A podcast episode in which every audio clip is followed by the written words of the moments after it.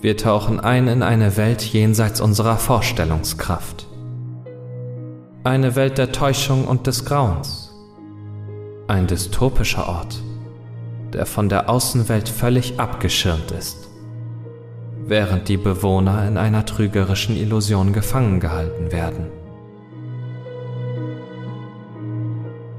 In der sogenannten Stahlstadt wird den Menschen vorgegaukelt, dass es keine bessere Welt gibt.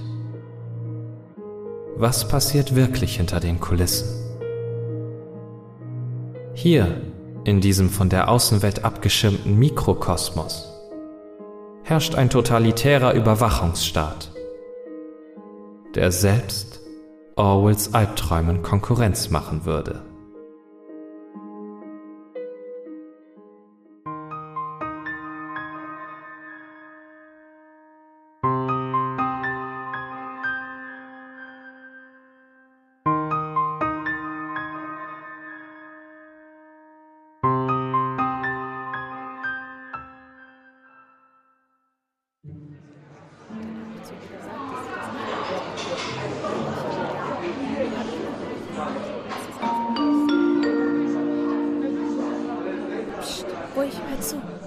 Es ist ein guter Tag.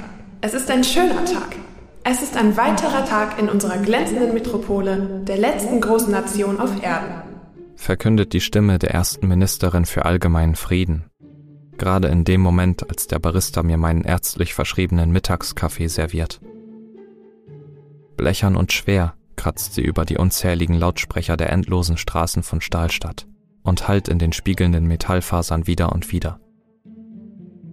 Das irritiert mich etwas.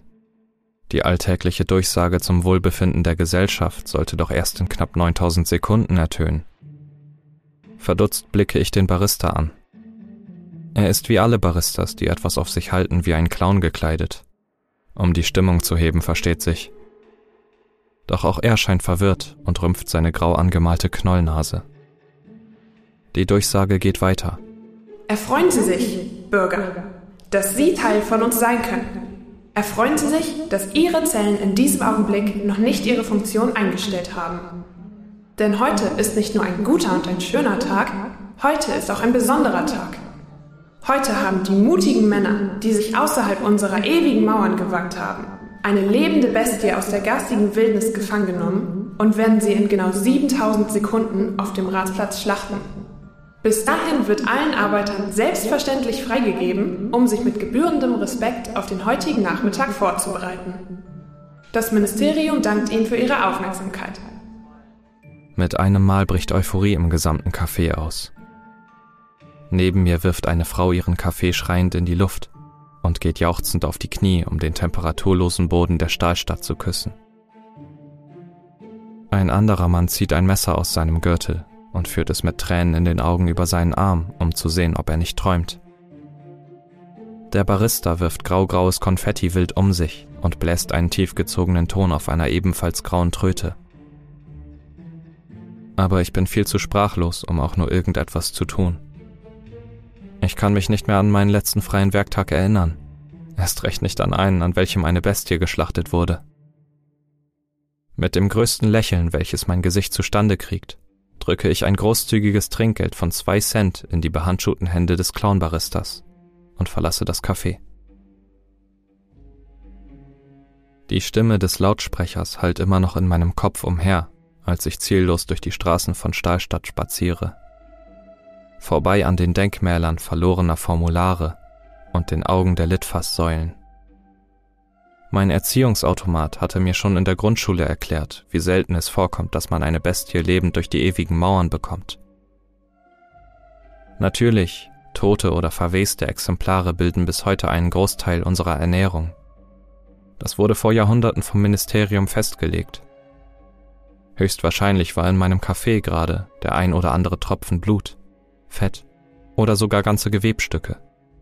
Fleisch ist wichtig, um in den Tag zu starten.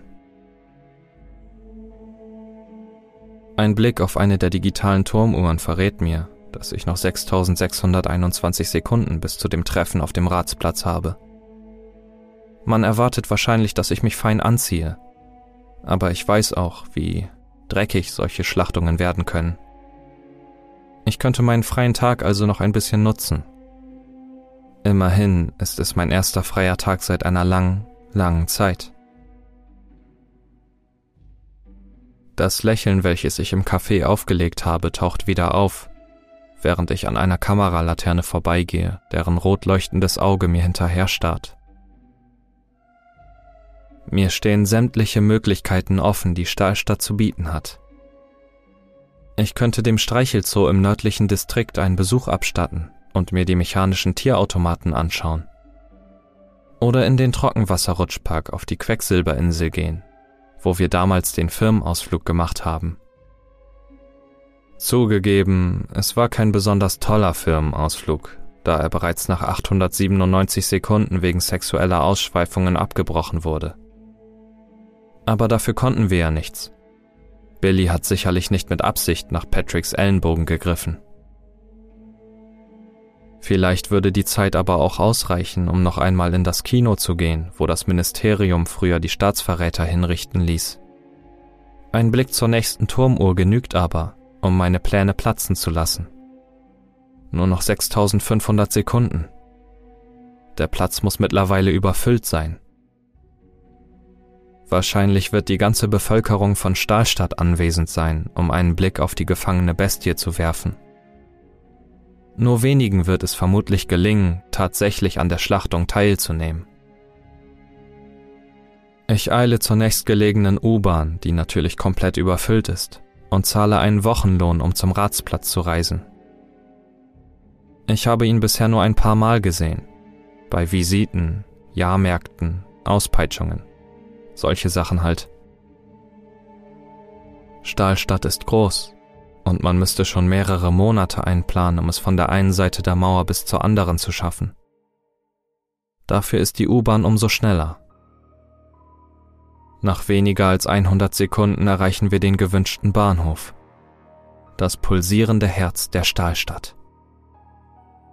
Wie zu erwarten hat sich bereits eine gigantische Menschenmenge gebildet, als ich am Ratsplatz ankomme. Was habe ich mir nur dabei gedacht, so lange rumzutrödeln? Von den Bonzen im Platin-Distrikt bis hin zu den Bewohnern der Rostslums scheint jeder gekommen zu sein, der Beine hat, um zu laufen.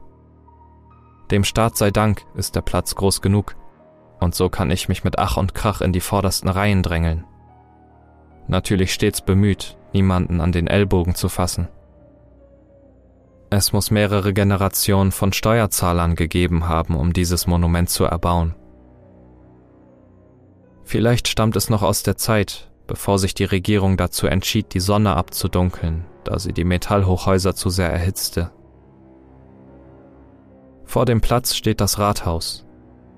Ein gewaltiges Manifest der Regierung mit kilometerhohen Türmen aus Weißgold und Titan. Hart und prächtig, wie die ewigen Mauern. In einem 20-Meter-Radius ist der Platz frei. Dort steht das Pult. Und niemand außer einem Diener des Ministeriums darf sich ihm nähern. Ob es heute wohl genauso sein wird? Während ich warte, denke ich darüber nach, wie hoch meine Chancen sind, Teil der Schlachtung zu werden. Ich war immer ein guter Läufer, hab für meine Firma immer die Botengänge gemacht, welche die Strecke eines Marathons übersteigen. Außerdem bin ich stark. Das hat jedenfalls mein Erziehungsautomat gesagt. Vielleicht habe ich ja eine gute Chance, denke ich, und muss wieder lächeln.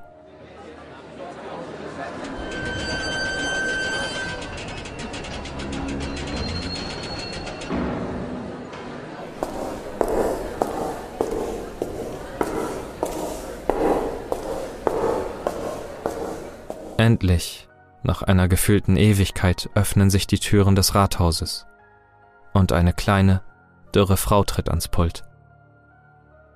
Die Ministerin erscheint in der siebentausendsten Sekunde, ganz wie sie es angekündigt hat. Das Geräusch ihrer Aluminiumschuhe hallt auf dem Stahlboden wieder. Sie hat sich schick gemacht, das erkennt man gleich. Sie trägt das weiße Friedensgewand einer Politikerin und hat die grauen Haare zu einem klobigen Dutt zusammengebunden. Sperrig, wie die Bürokratie. Neben ihr erscheinen einige Logikpriester, die traditionellerweise der Schlachtung beiwohnen. Sie sind nackt wie die Wahrheit und am ganzen Körper mit Zahlen und Formeln tätowiert. In ihren Gesichtern tragen sie platte Masken aus Silber, um ihre Weisheit und Allwissenheit zu signalisieren. Natürlich sind sie keine wirklichen Priester. Technisch gesehen sind sie Wissenschaftler, die das Wissen dadurch schaffen, dass sie das gefährliche Nicht- oder Halbwissen sammeln, Wahrheit von Unwahrheit trennen und letztere den Feuern der Vernunft übergeben. Außerhalb von Stahlstadt soll es Stämme geben, wo die Menschen angeblich an Sachen wie ein allumfassendes Schicksal oder sogar an einen Gott glauben, obwohl sie dafür keinerlei Beweise haben. Verächtlich rümpfe ich bei dem Gedanken die Nase. So etwas wäre bei uns sofort im Kino gelandet. Bürger! Beginnt die Ministerin schließlich, und ihre Stimme wird tausendfach von den Lautsprechern wiedergeworfen. Es freut mich, dass Sie alle den Weg hierher gefunden haben. Heute an diesem guten, glorreichen und wundervollen Tag. Viele gute Männer haben für diesen Tag ihr Leben gelassen, um unserer Nation dieses Geschenk zu überreichen. Ihre Worte werden ein wenig leiser und sie senkt den Kopf. Merken Sie sich, Bürger. Niemand darf jemals die ewigen Mauern ohne die Erlaubnis des Ministeriums verlassen. Hier sind sie sicher vor dem Chaos und den Bestien der ungezähmten Natur. Nur hier und hier allein befindet sich die letzte große Nation auf Erden. Denn die Welt von außen ist grell und erfüllt mit Wahnsinn. Denn die Welt von außen ist grell und erfüllt mit Wahnsinn, murmeln wir zurück. Der Ansatz eines Lächelns geht über ihren farblosen Mund. Ich bin stolz auf Sie, meine Bürger, sagt sie und Tränen bilden sich in ihren Augen. Ich bin stolz, Ihre zum 54. Mal in Folge gewählte erste Ministerin des allgemeinen Friedens zu sein. Jeder von Ihnen ist ein treuer Diener unserer Stadt. Jeder von Ihnen ist frei, denn keiner von Ihnen hat etwas zu verbergen. Denn keiner von uns hat etwas zu verbergen, antwortet die Masse. Und deshalb will ich Ihnen nicht länger Ihr Recht auf das vorenthalten, was Ihnen zusteht.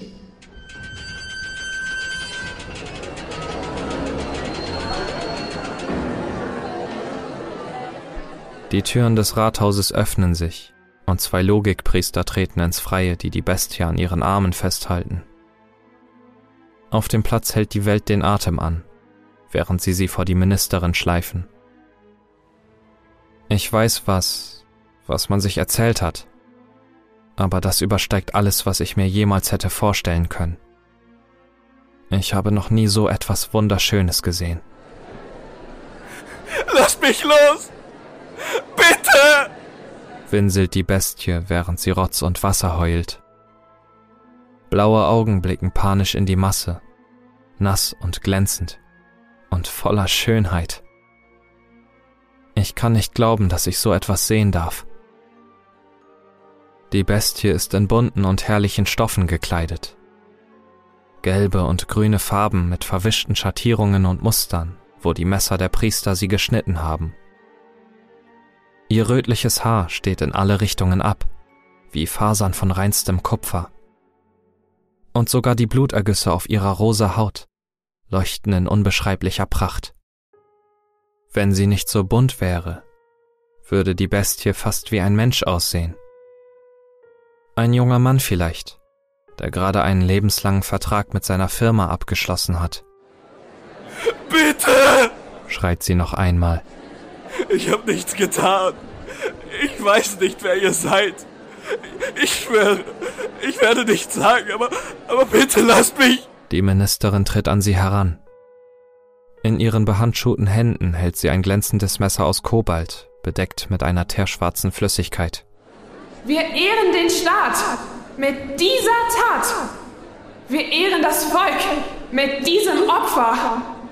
Wir ehren das Ministerium mit diesem Fleisch. Mit diesen Worten schneidet sie der Bestie die Kehle durch. Das Geräusch ihrer Klinge bleibt noch lange in der Luft hängen. Verdutzt blickt das Ding, welches wie ein Mann aussieht, uns an. Vielleicht hatte es wirklich damit gerechnet, dass jemand es retten würde. Schwer zu sagen, wie solche Wesen denken. Seine Hände greifen nach seinem Hals, im verzweifelten Versuch, das Blut zurückzuhalten. Aber es sickert ungebremst zwischen seinen Fingern wie ein roter Sturzbach. Rot, denke ich. Rot, rot, rot. Die Menschen neben mir werden unruhig. Wir alle wissen, was gleich passieren wird. Wir alle haben uns so viele Jahre darauf vorbereitet und nachts davon geträumt. Während das Leben aus dem Wesen herausläuft, verlassen die Ministerin und die Priester den Platz. Ihre Arbeit ist getan und sie wissen, was jetzt passieren wird. Mein ganzer Körper zittert vor Erregung, als ich sehe, wie das Gift des Ministeriums sich langsam in dem Kreislauf des Dings ausbreitet. Der Leib der Bestie beginnt sich aufzublähen. Ihre Gliedmaßen schwellen auf das Dreifache ihrer Größe an. Ihre bunte Kleidung zerreißt, während Brust und Bauch sich immer mehr ausdehnen. Die Metamorphose! Sie beginnt! schreit ein Mann neben mir und geht lachend und weinend auf die Knie. Graue, klobige Fleischwarzen bilden sich auf der Haut der Bestie. Tumore und Beulen durchzogen von geschwollenen Arterien in allen Farben, während zusätzliche Arme und Auswüchse aus der Haut hervorbrechen. Aber immer noch lebt dieses Ding, welches fast ein Mensch sein könnte, obwohl seine Schönheit immer mehr in den Bergen von grauer Materie versinkt. Immer noch kommen Tränen aus seinen Augen. Ich kann mich nicht mehr beherrschen. Mit bloßer Faust schlage ich eine Frau, die neben mir steht, zu Boden und renne auf die Bestie zu. Andere tun es mir gleich, haben die 20-Meter-Regel vergessen. Alle wollen dieses Fleisch. Alle wollen so viel wie möglich für sich.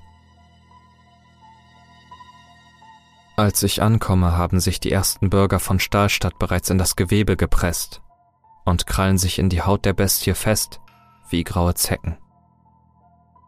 Das dünne Gewebe reißt auf, als ich mich auf den Fleischberg stürze, und Muskeln, Eiter und Fett aus den Wunden quellen. Durch die Lautsprecher höre ich die Ministerin sprechen, aber ich verstehe ihre Worte nicht. Alles ist bunt, alles leuchtet, so viele Farben. Andere Menschen krallen sich neben mir in die Kreatur, über mir, auf mir, erdrücken mich förmlich unter ihrem Gewicht. Auf dem Platz prügeln sich die, die zu spät losgelaufen sind, schlagen sich die Köpfe ein und kratzen sich nach vorne. Das schmerzerfüllte Schluchzen der Bestie lässt ihre deformierten Zellen erbeben. Mir ist alles davon egal. Ich grabe mich immer tiefer in das Fleisch, in die Farben, wühle durch Eingeweide und Körperflüssigkeiten. Es gehört mir. Alles mir. Seine Farben, seine Träume, seine Schönheit. Meins. Meins. Immer hastiger stopfe ich mir grobe Klumpen Fleisch in den Mund, reibe mich damit ein, bade darin. Die ganze Welt schmeckt nach Bestienblut und Clownskaffee. Nach Muttermilch und Motoröl. Nach Schönheit. Nach Farben. Nach Farben. Violetter Flaum wächst auf meinen Händen grüne Schuppen auf meinen Arm und blauer Zahnstein unter meinen Fingernägeln, während ich immer mehr von der Bestie konsumiere. Trunken vor Glück und weinend vor Erleichterung danke ich der Ministerin, dem Staat und der Stahlstadt, dass ich diesen Tag erleben durfte. Und während die Menge anfängt, in ihrem blinden Hunger auch mich zu zerreißen, blicke ich noch einmal in den Himmel, der das letzte Mal so hell und scheinend war, als wir noch eine Sonne hatten. Ich habe mich noch nie so lebendig gefühlt.